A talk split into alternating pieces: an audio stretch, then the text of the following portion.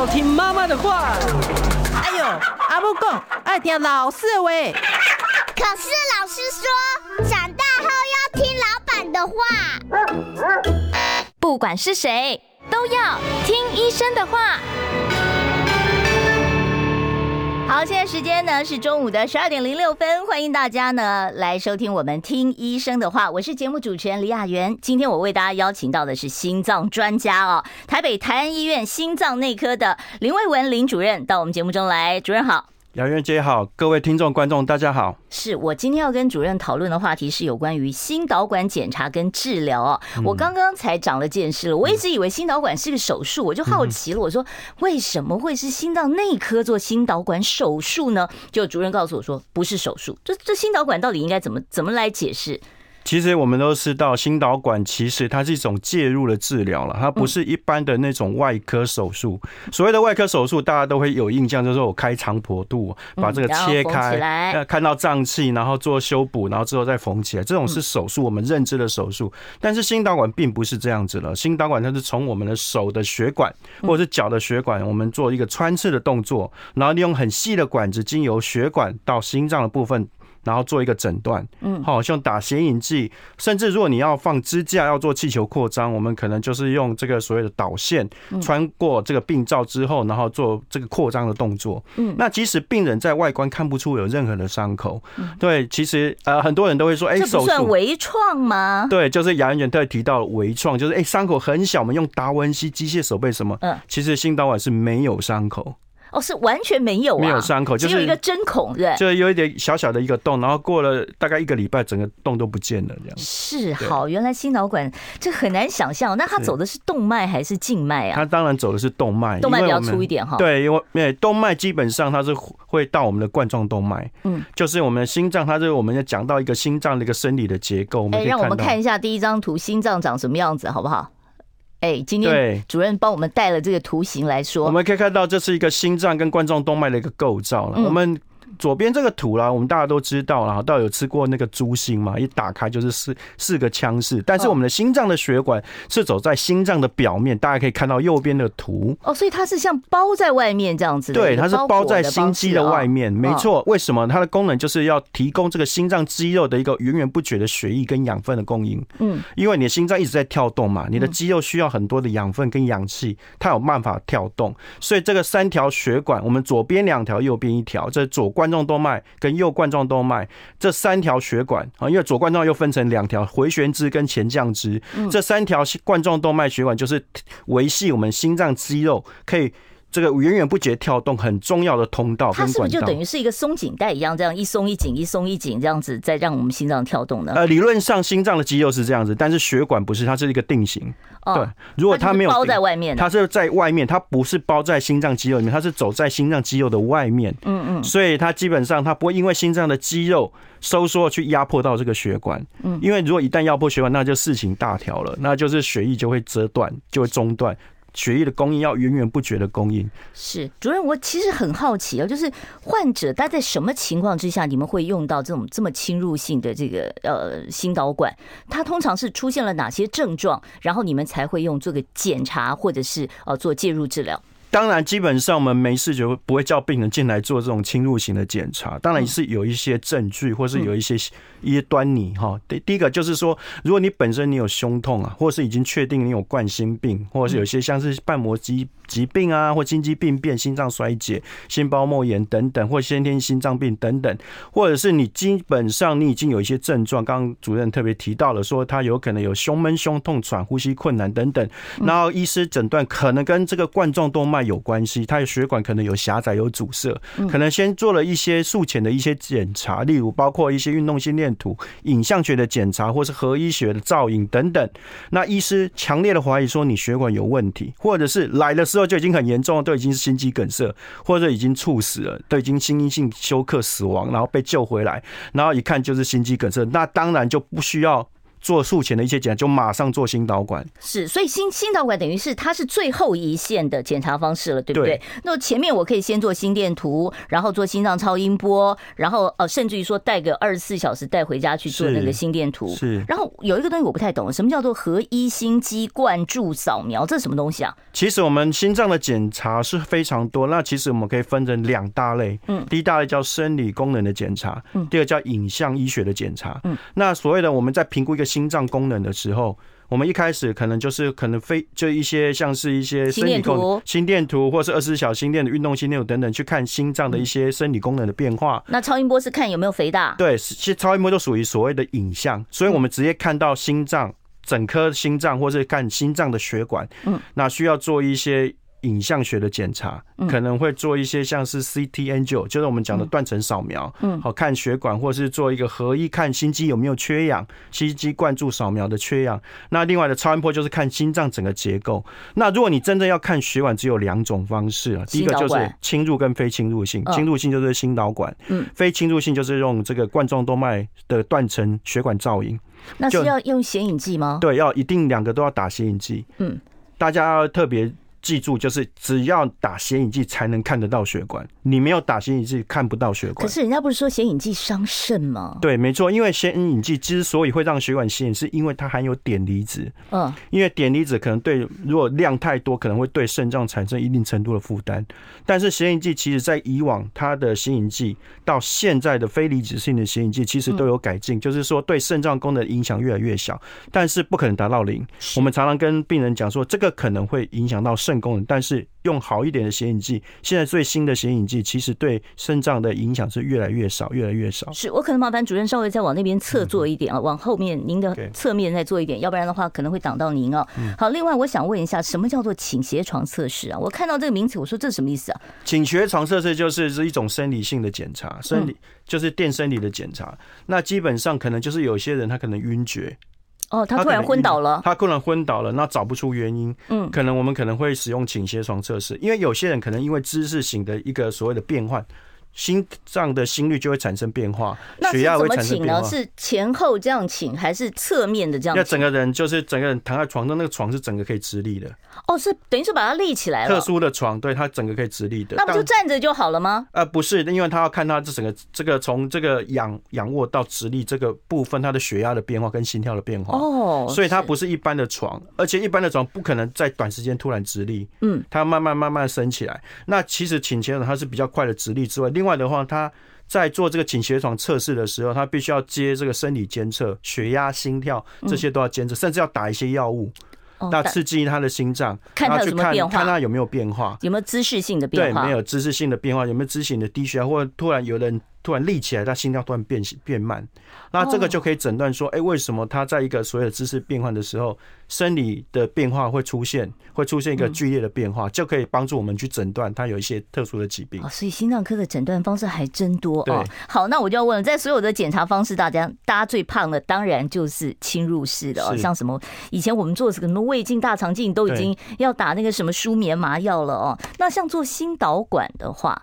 那通常是怎么做？需要全麻吗？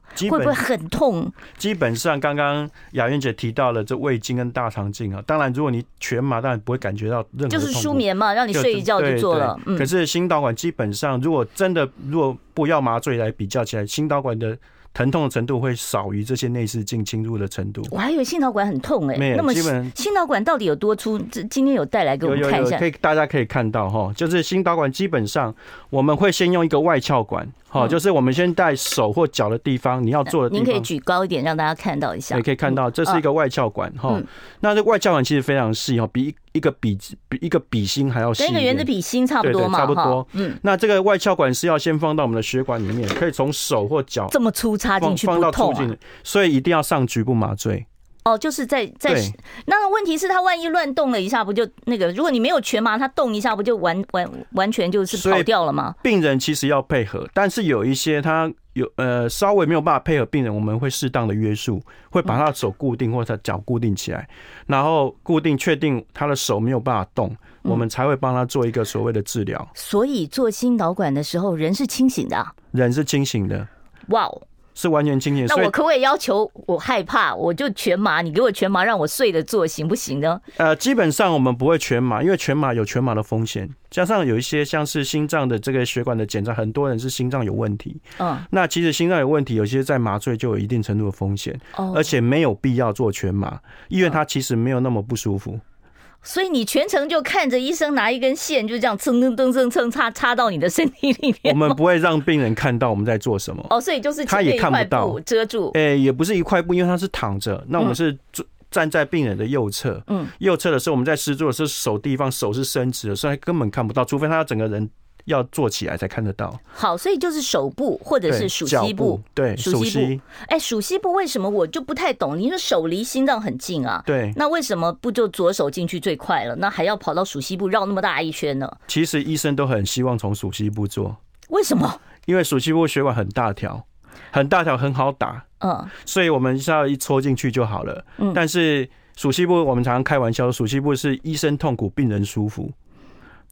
为什么？熟悉不？哦，讲错了，不好意思，倒过来，病人病人痛苦，医生舒服。为什么？因为医生很好打，手的血管很很细，很难打，有时候会打半天。嗯，而且我们在放管子的时候，有些有些像是老太太，她的血管很细，很细的时候，那管子又相对来说比较粗，嗯，所以变成不好通，有些时候会痉挛，会咬住这个管子。或反而很难做，嗯，所以我们从鼠蹊部是最好做的。哦，那鼠蹊部绕到心脏大概要绕绕多长啊？那其实都一样，差不多。差不多是多长？一公尺？大概一个，我们看一下这个管子哦，这个管子其实大概都一一点一百二十公分左右，就这么长一条管子在我们的身体里面。对，但是它必须要从我们的外面，我们的这个医生师做到勾到你的心脏血管，这个长度大概都一百二十公分，其实都够，再怎么高的病人都够。嗯，对，其实这个管子是 OK 的。是我现在你看看这么长的管子，对，哇，我这好像在通水管一样。对对对，就是一个好像水管一样细细的水管，但这就是心导管，这叫心脏的导管。那心脏导管可以看到说，其实我们有三种不一样的一个形状。嗯，哦，可以，雅韵姐可以看一下。好，我想待会儿呢，我再请教这个林主任啊，我们要先稍微休息一下。待会儿呢，我们再继续跟林慧文林主任呢来讨论这个心导管介入治疗到底是怎么回事，哪些情况之下适用，它可以做什么样的一个应用跟变化。待会儿呢，我们一一来带领大家来一块儿来了解这个话题。我们待会儿再回来哦。我关心国事、家事、天下事，但更关心健康事。我是赵少康，推荐每天中午十二点在中广流行网新闻网联播的《听医生的话》。我们邀请到的都是国内数一数二的医疗权威，给你一个小时满满的医疗资讯，让你健康一把抓。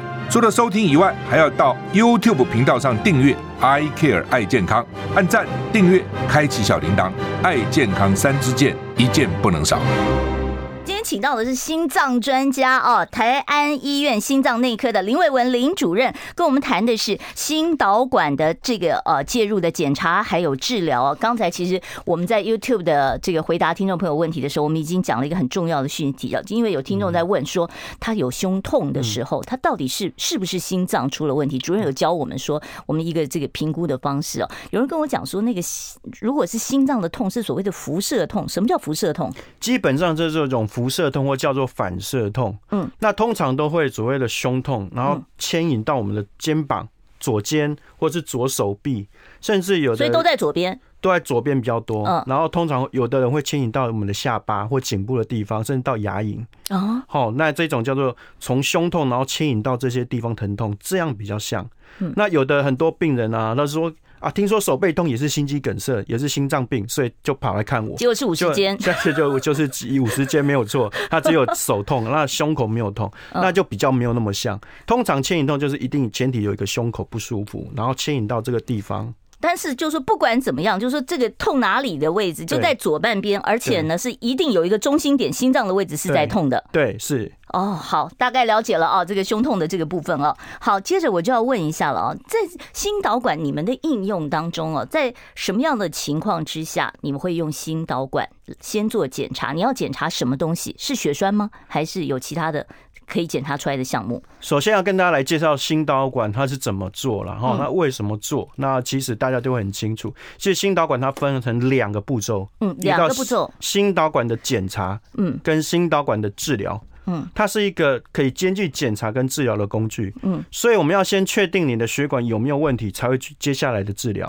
如果你检查之后没有问题，那就不用治疗。那我就问一下，我要举手发问啊，报报告林老师，我想询问一下，你说又要检查跟治疗，那我不是要挨两次吗？对。那我有没有可能我就做一次，然后检查完，哎，有问题，我现场就治疗了呢？对，通常我们心导管都是这样子做，就是先检查，检查完之后，如果确定有问题，我们会跟家属来做解释或病人解释，因为刚刚你也知道，病人有提到病人在术中上是清醒的，嗯，对，当然病人没有办法看到这个血管的检查结果。但是他可以听医师用口头跟他解释，嗯，因为他躺在那个检查床上面，他人的意思是清楚，是我们是口头跟他解释。所以你要不要架支架？你要架什么支架？要先跟他讲说你的病灶在哪里，有几个病灶啊，病灶多严重，需要怎么治疗？嗯，这其实我们都有一定程序的步骤。先检解释检查的结果，嗯，你的血管有没有堵塞？嗯，堵塞有，有堵塞，堵几条，堵几段，然后大概多少？多少 percent 的堵塞？那需不需要治疗？要怎么治疗？这个都要一一步一步跟病人解释，甚至我们会跟外外面的家属来解释。所以家属还是要陪伴病人来做检查。那家属其实我们会跟他秀这个整个检查后的一个所谓的血管造影的图。所以我们可以看一下那个血我带来的那个血管造影图。嗯，哦，下面嘿，要这个就可以了。嗯，这个就是我们管我们做的时候啊，就是从管子经过血管。之后到我们心脏血管开口勾住，因为我们不同的那个角度，那个其其实心脏有不同，你给我看的有不同的形状，这这这个钩子，勾勾各这勾勾不同的形状哈。那这个是 L 型是勾左边的，然后一个 J 型是勾右边的哈，所以你可以看到这个形状是不一样。还有一个很特别，就是猪尾巴导管圈圈的这个，这个是放到我们的心脏的左心室里面去。做心室造影用的，嗯，所以我们的血管勾住之后，我们打显影剂，打显影剂就可以看出血管的阻塞的程度，我们可以可以现场马上就会知道血管。多严重？我们可以看到上面的血管，我们可以看到上面这个血管是正常的，左右两边的血管是正常。啊，下面我们有有没有有一个箭头？有没有？就是阻塞的地方。哦，这个病人他其实阻塞的很严重。你看他左下角那个血管好几个箭头，就那个地方一个箭头代表一处。那你总不能到处都都架支架吧？你要架这么多吗？当然，当然不是。所以你就。可能要跟病人跟家属来解释，说我应该要怎么治疗。现在已经有问题了，哪些问题比较严重，哪些要先优先治疗。有些时候可能说，那可能没有办法一次就帮你治疗，有可能要分两次、三次。先把最严重的那几，先把最严重会危及生命的地方先畅通。嗯，所以其实有有所谓的先后次序了哈。当然，有些病人他。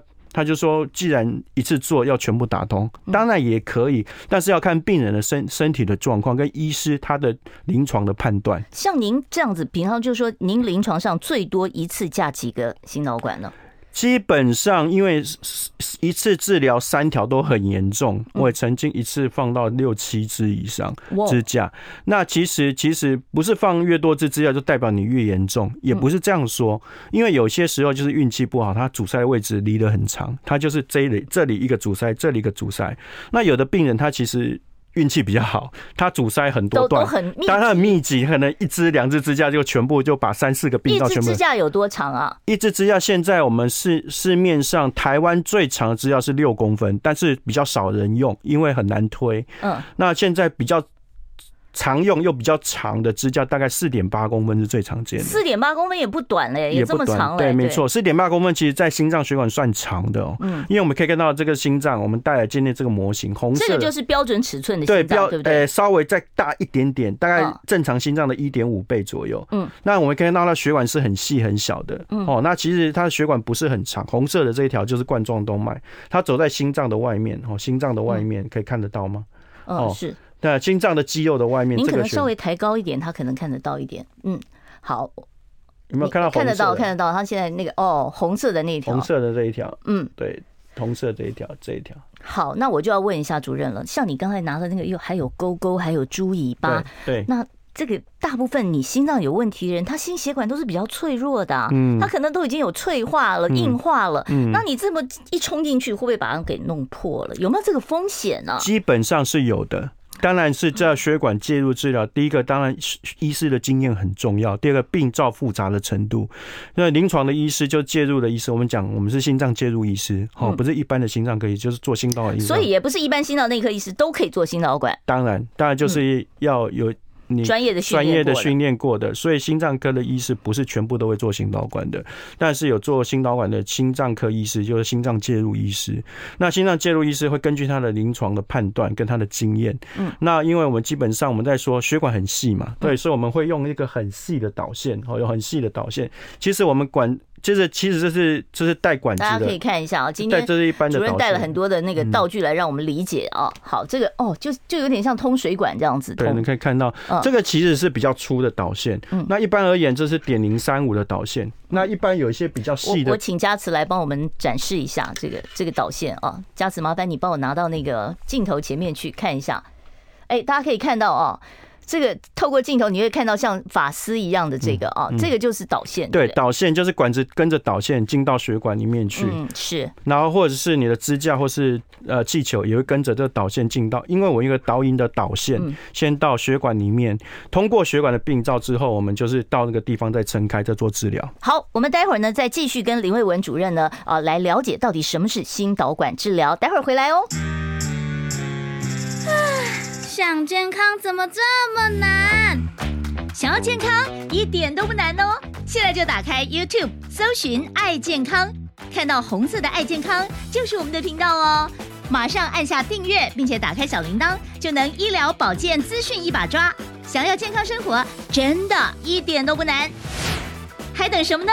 爱健康的你，现在就打开 YouTube 订阅“爱健康”。我今天为大家邀请到的是心脏科的专家啊，台北台安医院心脏内科的主任林卫文林医师，跟我们谈这个心导管的检查跟治疗啊。刚才有听众在 YouTube 上问，他说什么情况下要做心绕道手术啊？基本上心血管疾病的治疗，我们有带一张 slide 跟大家来看一下哈。它其实有三种方式哈，第一种就是血管的治疗，嗯，哦，就是血管的治疗可以用所谓的药物治疗，也可以用绕道的方式，嗯，哦。在中间，对这种，嗯。所以心血管疾病治疗其实有三种方式，一种是药物治疗，就是我们吃药就好，比较保守。嗯，那另外就是心导管的治疗，可以就是介血管进去介入这样子，介入治疗。那如果不做这个介入治疗，不放支架，就可以用这个所谓绕道手术。嗯，那绕道手术就是心脏外科医师来执行，他就是真的是开开胸开胸的手术。哦，所以是一定要开胸，没有微创的，对不对？没有微，几乎没有微创，几乎有。现在当然有一些血管是用微创，但是大部分还是需要传统的手术。所谓的绕道是什么意思啊？绕道。就是截一截别的血管来对过来对，我们可以看到这个图啊哈，如果你原本的那个下面红红的那个嗯那个血管啊，它其实它就是原本的冠状动脉，如果堵塞的很严重的话，我就不通了，我就接一条新的血管给他。所以这个就是我即便撑几个支架都撑不开，对，撑不开，或是不太需要用支架，或是。评估不太适合用支架，或支架根本就放不进去。有一些钙化很严重的血管，根本支架也放不进去，放进去会有风险。嗯，那我们评估说支架也不一定撑得开。哦，这时候我们就是可以考虑用这个绕道手术接新的血管，但是它的创面会比较大，就是它真的要伤口很大。这个血管从哪里拿？从可以从内乳动脉，就是我们的胸壁里面的动脉自己拉过来，或者是从脚的地方接架大隐静脉，从脚地方取血管，拿一节血管过来过来接，对，没有。没错，来做一个重建哦，是，所以这个就是更大一点的手术了。对，它就是 bypass，就是我们讲是越过那个阻塞的地方接新的血管。假设中间这一段阻塞，我头尾是通的，我头跟尾接一条新的血管，那绕过阻塞的地方。嗯，是。那除了说有关于这个心血管的这个阻塞之外，心血管呃心导管它的治疗还有没有一些别的别的方法？比方说现在心先天性心脏病可以用。呃，心导管来做检查吗？对，心导管其实呃，我们很狭义，就是畅通心呃冠状动脉。但现在心导管在心脏科的领域应用越来越多，现在连换瓣膜都可以用心导管。以前就是换瓣膜，就是我们都知道，就是心脏跟心腔室之间有一个所谓的门，像门状的东西，它是控制让血液可以单方向的流动。如果你瓣膜锁不紧的话，你血就会逆流嘛。对，有逆流或者是根本过不去就塞住，就是我们讲狭窄。那这时候我们可以用所谓的瓣膜置换，就是我们要换新的瓣膜，在以往只能做外科的手术，那现在可以用心导管的方式把这个人工的瓣膜放进去，或甚至放一些比较特殊的，像是心脏有破洞，我们把它堵起来，封阻器等等，这一种都这些都可以用心脑管就直接塞进去了，对对，都不用开刀。哇，这么好啊！那心导管原来它其实这个管道里面就是你可以塞很多不同的东西。诶，当然它的管腔不一样。如果我们用瓣膜，但是那个管子非常大，要从一定要从脚那个大血管放进去，一定要从熟悉部。对对对对。那因为我们心脏血管很细，所以我们可以从手。但是如果是要通这个心脏的血管，或是换瓣膜等等比较大的，可能要从脚。好，甚至我们也会做很多像是呃风阻器哦这一种换瓣膜。现在最现在最流行就是。经导管换瓣膜这种，因为它的口径都很大，都一定要从大血管，嗯，才能够，因为你没有办法从手了，没有办法，手太细了，过不去啊。对，那我知道人家做完心导管都要压个沙袋，这个压沙袋的目的是什么？刚刚特别提到，大家有没有记得？就是刚刚为什么要从脚跟从手不一样？一个从手的地方。医生会很舒服，病人会很辛苦。就是你做完之后，因为伤口很大，就是要如果从脚的地方伤口是相对比较大的，嗯，较大的时候我们要做人工压迫，或是有用生物胶粘的话，基本上我们要压沙袋让它做止血，因为它是动脉伤口，嗯，动脉伤口它会喷血，它压力很大。就是加压止血法的概念。加压止血之后，因为还要做，呃，虽然止血之后，当然它还有可能会。会血肿，所以我们还要是做一个局部的沙袋的止血。要压多久啊？压压至少要压六个小时。要压六个小时，那都躺在那里都不能动啊。对，对，没错，所以病人很辛苦。哦，这跟那个做肝栓塞辛苦，肝栓塞的手术也是一样，一样都从脚。如果你从属西部大学一定要压哦，一定要压，所以一定要压。所以病人一定要平躺，连厕所都要在床上解决。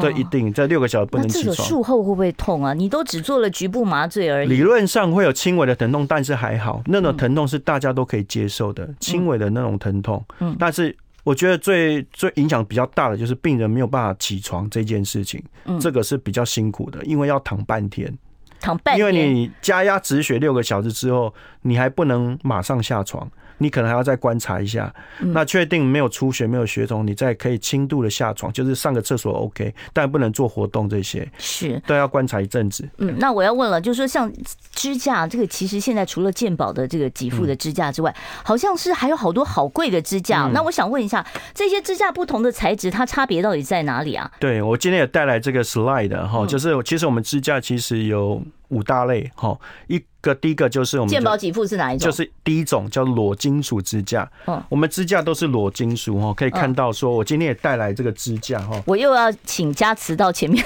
来了，佳慈麻烦出动一下，让我们看一下这个支架到底长什么样子。支架其实非常非常有点像那个原子笔前面那个弹簧嘛。对对对对，有点像，对，没错。雅云姐说的像弹簧就这样。对，就是那个自动原子笔前面用的那个弹簧。那个弹簧对，有没有看到小小的非常非常细的？那就放在心脏去。这是真实的支架。嗯这是这个这个从支架这个贵的要一支十几万呢。呃，基本上以往很贵，现在都很便宜了。哦哦，现在都很便宜，现在都半价了。对，哦是，对对。那现在就是说，这个支架我们刚刚提到，回到我们刚刚那个 slide，我们也可以看到说支架有五种嘛。第一种就是裸金属支架，它是一个纯金属，嗯，没有任何嗯没有任何的东西在上面，它是一个金属而已，嗯，所以它的效果就是一个支撑力，只有一个支撑力而已，这叫裸金属支架。好，那就是网状的。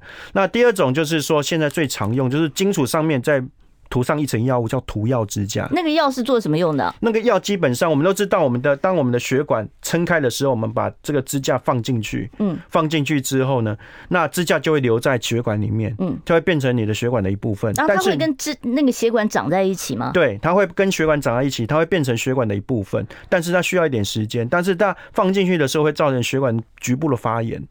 就会可能会有血栓的问题，可能有过度生长的问题，因为它要把内皮要长出来，把这个支架覆盖在血管里面，所以它有可能会一直生长，一直生长，就造成支架后的再狭窄，放完支架后的再狭窄。所以涂药就是为了消炎药是吧？涂药就是为了减少这个过度增生、内皮过度增生的问题。我们的。支架为什么会塞住？就是因为内皮过度增生。好，所以涂药之后，它就会减少内皮的增生，就会比较不容易再堵塞。好，另外还有三种支架可以选择哦。好，这三种都是自费的吧？呃，其实有两种是不用自费的。嗯，或就是说后面的一些生物活性支架跟现在的一些薄膜支架等等。那另外一种就是可吸收机呢，这是全自费的。好，我关心国事、家事、天下事，但更关心健康事。我是赵少康，推荐每天中午十二点在中广流行网、新闻网联播的《听医生的话》。我们邀请到的都是国内数一数二的医疗权威，给你一个小时满满的医疗资讯，让你健康一把抓。除了收听以外，还要到 YouTube 频道上订阅 “I Care 爱健康”，按赞、订阅、开启小铃铛，爱健康三支箭，一件不能少。今天请到的是心脏方面的专家，台北台安医院心脏内科的林卫文林主任哦，跟我们谈有关于心导管的检查跟治疗。其实我问题写了一大堆，大家可以看一下啊，这个密密麻麻两大张，我们现在大概一半都还没讲到，时间不够。好，刚才呢，主任有听众朋友在 YouTube 上面问哦，他说他的儿子曾经呃去年呢一度啊就是呃心脏呃疾病突发啊有救回来，但是密集的做了很多很多的检查，他现在担心的是显影剂会对肾脏造。造成伤害，是不是自费的显影剂就比较不伤肾呢？有这种东西吗？现在显影剂几乎都是有健保给付哦，没有很少说有什么特别自费的显影剂对不伤肾，所以还是要回归显影剂为什么会显影啊？就基本上还有含有这个离子、碘离子、非离子哈，所以其实啊，现在显影剂其实都是做得非常好。如果你本身心脏功能是呃。呃，肾脏功能是没有问题的哈，你就不用过度太担心心影剂会伤肾这个问题。嗯，因为基本上我们现在做心导管之前都会做一些预防的措施，会让你先打上这个点滴。好，那另外的有一些呃研究说，你术前先打上大量的点滴，会对预防肾病变会有帮助。嗯，所以其实医师他其实都会知道。嗯，就是尤其做导管的医师是，所以大家不用太担心，说不用太担心这个问题，对这个问题，因为心脏比肾的问题还是紧急的多了。如果真的是万一肾功能真的很差，需要做到心导管，需要打不得要打上显影剂的时候，大部分人还是会选择先处理心脏的问题。是，好，我麻烦主任戴一下耳机哦，我要准备打开现场的 call in 专线了。我们现场专线是二五零九九九三三零二二五零九九九三三，为大家邀请到的是台北台安医院心脏内科的林。林卫文林主任在我们节目现场啊，我们今天谈的是心导管的问题哦。好，我们接第一位听众朋友的电话。你好，请说。嗯、两位好，我想请问一下，我之前心脏不舒服，然后有做了一些心电图、超音波都正常，只是运动心电图好像比较不好，然后医师建议我去做心导管，但因为我会怕，我就没有做。那后来我有去抽血，抽说可以验看看你的什么指数，然后他说那个指数是正常的。那这样子，我是不是就可以不要再去做新导管了？嗯，好，我们听听看林主任的建议。基本上抽血是没有办法看到血管有没有阻塞，嗯，他可能就是有一些在健检的时候会抽一些呃。一些特殊的指数，像是血管微发炎的指数，或是一些半甘氨酸的指数，这可以预测你有没有心血管疾病的一个风险的一个。这只是预测风险，对一个风险的状况嘛？哈。那另外一个抽血又可以看到，就是如果你在心肌梗塞的时候，如果要判定你有没有心肌梗塞，就是可以吃那抽这个心肌酵素酶。那如果心肌酵素酶如果升高的话，代表说你有可能有心肌梗塞的问题，可能要做心导管。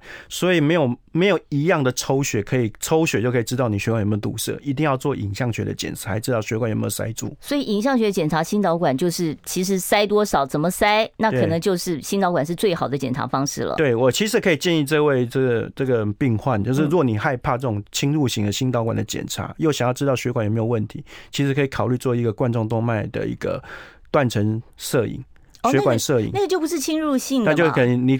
就等于你照 CT 一样，只要打一点显影剂而已，就是放个针，滞留针，打一点显影剂，然后过一个像隧道一样，就他就会看到你血管有没有堵塞。那个就不会痛，也不用压沙袋，不，不用，都完全不用。好，这个比较舒服一点哦，你可以参考一下这个方法哦。好，其实我们刚才呢有聊到，就是那个呃五种的那个呃支架里面，我们刚才才讲了两种，另外三种我们是不是简单的讲一下？我们再接听听众朋友的电话。OK，一种叫做生物活性支架，这个比较少用，因为它不是涂药，它涂一种特殊的，像是一氧化氮哦，这种材质。那其实它它介于一般支架跟涂药支架的效果。那现在比较少用，大概还是用涂药支架为主。嗯，是。那第三个薄膜支架，就是万一刚刚你有特别有砍剩到一点，就是万一我们在通血管血管破掉了。对啊，我们要紧急急救嘛，要把这个血堵住。我们用这种薄膜支架，支架撑开之后，它外面有一层膜，把它贴住。哦，就等于是保鲜膜那个概念，对对，把它贴住，里面贴一层保鲜膜。对对对，那那就没有问题了。哦，这个也是有健保给付的吧？对，这个有。这个如果你血管万一施作当中不小心破掉，因为血管有时候会很脆，你很难，你撑开的时候，万一它是一个物理的一个一个一个力道的一个撑。一个撑扩张的一个力道，有可能有一些血管比较脆，它就被你撑裂了，那就。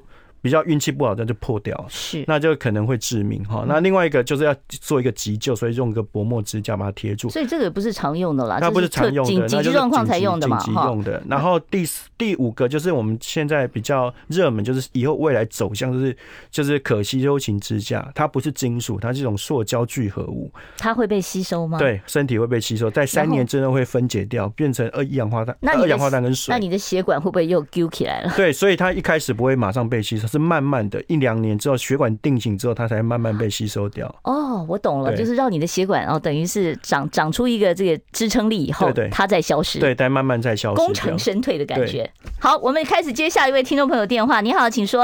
啊，你好，主任好，主持人好。是，嗯，我心跳都一直在八九十，嗯，然后血压啊都很正常，可是。嗯，现在目前要我还没停经，但是已经迈入更年期。然后这半年我有观察，我的血压变成都一百三十几，然后舒张压会变八九十这样子。可是不是，呃，偶尔会这样，那偶尔又正常。可是我的心跳都一直还是都在九十，比较快一点。那我爸爸妈妈因为他们都有高血压，那我是担心我更年期到底，呃，就是会不会也是高血压？然后我心脏常常都觉得蹦蹦蹦蹦这样跳，但。可是这已经是我这么从年轻到现在都是这样。嗯，好。那最近才血压有点高，这样，然后以后我要注意什么？谢谢。你怕心血管的疾病啊？他的心脏跳的比一般人稍微快一点啊。对。而且是常态性的，那怎么办？那其实这这位观众朋友，他听众朋友，他其实是我常常在门诊遇到的。嗯，他这个算？更年期的时候。因为一辈子里面最不稳定，是在更年期的时候。因为这个是一个女生，女人她要。男生也会吗？男生比较后面，大概六十几岁以后。嗯。那女生大概就五十到五十五岁这之间。嗯。那有在更年期停经或是在乱的这个时候，因为这个荷尔蒙的变化，嗯，所以它会间接影响到心脏，会让心跳容易有心悸的现象，所以这个蛮常见的。那这个要治疗吗？晚上睡不着、失眠、焦虑，然后潮红、心悸，这个其实都是一种更年期的症候群。嗯。那其实它不是你心脏有问他。是因为荷尔蒙的关系，心脏我常常在讲，他不是，他是受害者。对，他心脏本身没有问题，还是因为荷尔蒙更年期的问题。可是他刚刚讲说，他从年轻开始心脏就跳的比较快呢。对，那有一基本上心跳没有一个固定的数字，那其实每一个人心跳没有说一定要跳动七十二，大概平均在百分之九十五人可以做到六十到一百跳之间都可以接受。因为有人就是性子心跳先天就比较快，而且有一些肥胖不不常运动的人，特别或是生活压力很紧张，他的心跳 always 都很快，都是。八九十以上，嗯，所以基本上跟自己来比较，其实如果没有突然跳的，你本来六十跳，突然到九十一百，那可能还是有一点问题。那如果如果你本身就八九十八十跳，然后跳到九十，我觉得还可以，还在一百的范围内，还可以接受啊，没有突然快了很多。那另外的话就是说，更年期的话，有可能也会影响到血压的波动。嗯，好，就是说，如果如果你假设你的家族他是有高血压病人，你将来会有高血压几率会比较高一点，所以你要更应该注意自己的血压。那这有没有可能更年期过了，他的血压就平稳了？基本上是有可能的，当然是有可能的。那另外的话。呃，因为年纪越来越大，你的血压也可能会越来越高，加上你有家族史，所以你将来会得到高血压几率会比较高一点，所以你要在这个时候更应该注注意你的血压的变化。所以他就是应该要开始密集的追踪了哦。好，我们要稍微休息一下，待会儿我继续开放现场 call in 专线。想健康怎么这么难？想要健康一点都不难哦，现在就打开 YouTube 搜寻爱健康。看到红色的爱健康就是我们的频道哦，马上按下订阅，并且打开小铃铛，就能医疗保健资讯一把抓。想要健康生活，真的一点都不难，还等什么呢？爱健康的你，现在就打开 YouTube 订阅爱健康。下一位听众朋友，你好，请说。主持人主任好，两个问题请教，请问高压氧可以解决胸闷的困扰吗？第二个问题，多喝水可以让血管壁畅通有弹性吗？好，两个问题。第一个是高压氧，第二个是多喝水。也高压氧基本上哦，在心脏科的领域，当然它的实证并不多啦。嗯，大部分治疗还是在一些像是一些对潜水夫病啊，或者是一些看到医学美容有它的一个角色，或一氧化碳中毒等等。